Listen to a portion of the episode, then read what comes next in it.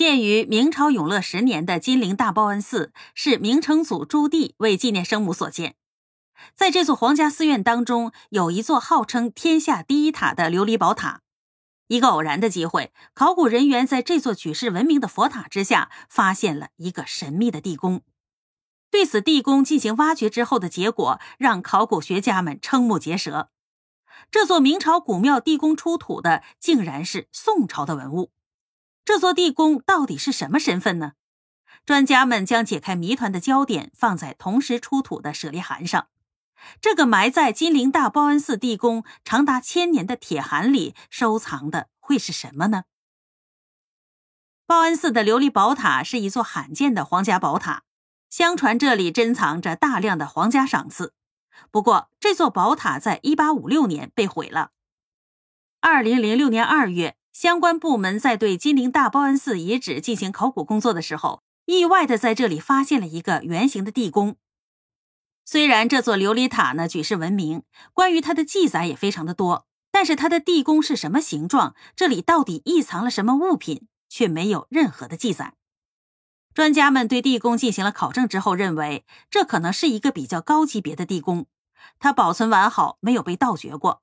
这一结果让人们对此次考古发掘充满了期待。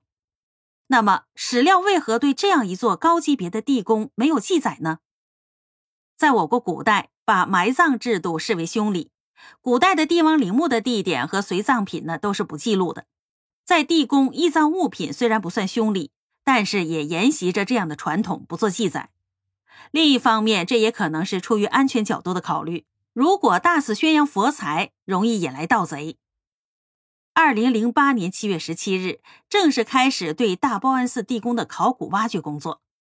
颇为吸引人的是，据相关的史料记载，明永乐帝朱棣为生母建造这座皇家寺庙的时候，在里面摆放了不少的宝贝，比如说夜明珠、宝石珠、避风珠、避水珠、避尘珠各一颗，以躲避风雨雷电和刀兵；还有黄金四千两、白银一千两、黄缎两匹。明雄一百斤，茶叶一担，永乐钱一千串，佛经若干。除宝珠置于塔顶，其余的物品呢，都藏在塔底的地宫。如此之多的宝物，也使此次发掘广受关注。有专家甚至猜测，地宫内很有可能会有郑和下西洋所带回来的异国贡品和明代的青花瓷。然而，随着挖掘工作的不断深入，考古专家们不但没有多少惊喜，反而对不少文物的年代和身份都充满了疑问。封住地宫口的两层石板被吊起来了，沉井式的地宫显露出来。开掘至四五米深的时候，发现大量铜钱，有些散落，有些成串，陷于淤泥之中。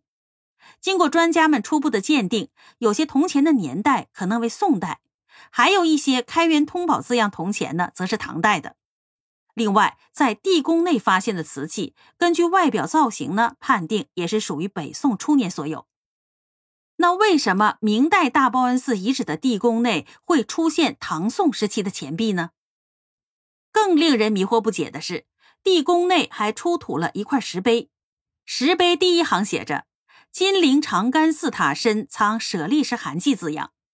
第二句有“宋大中祥符四年”的字样，石碑上面的字迹当中还有“一娘”“三娘”等大量民间俗姓的字迹，这些内容与皇家御制诰命诏旨的御碑是完全不同的，而且这种取名的习惯在唐宋时期的女子当中非常的普遍，这又给地宫披上了一层迷幻的外衣。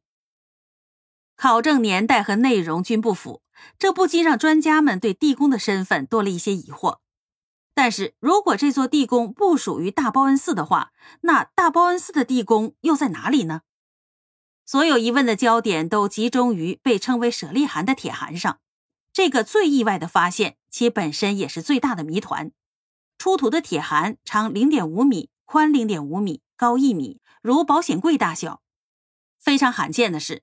它比同为皇家最高级别寺院法门寺以及雷峰塔地宫的铁函要大得多。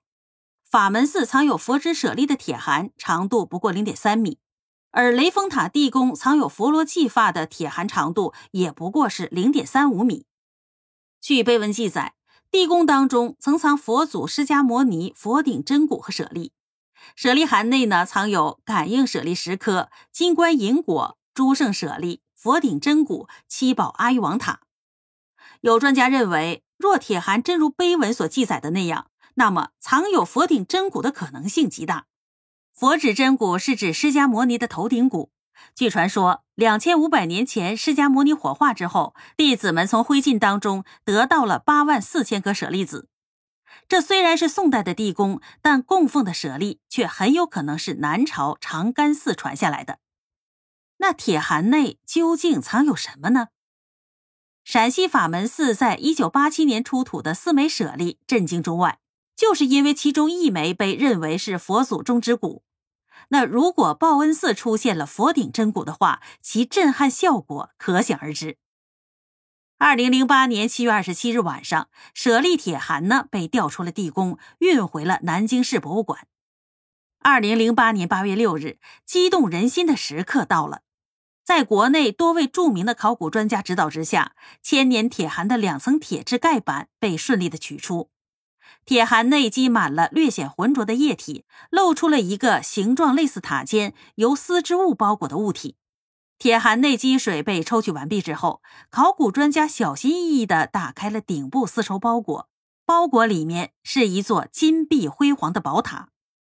专家在初步分析之后得出了结论：此塔为七宝阿育王塔。专家们猜测，这座不足一米高的宝塔里可能还有秘密。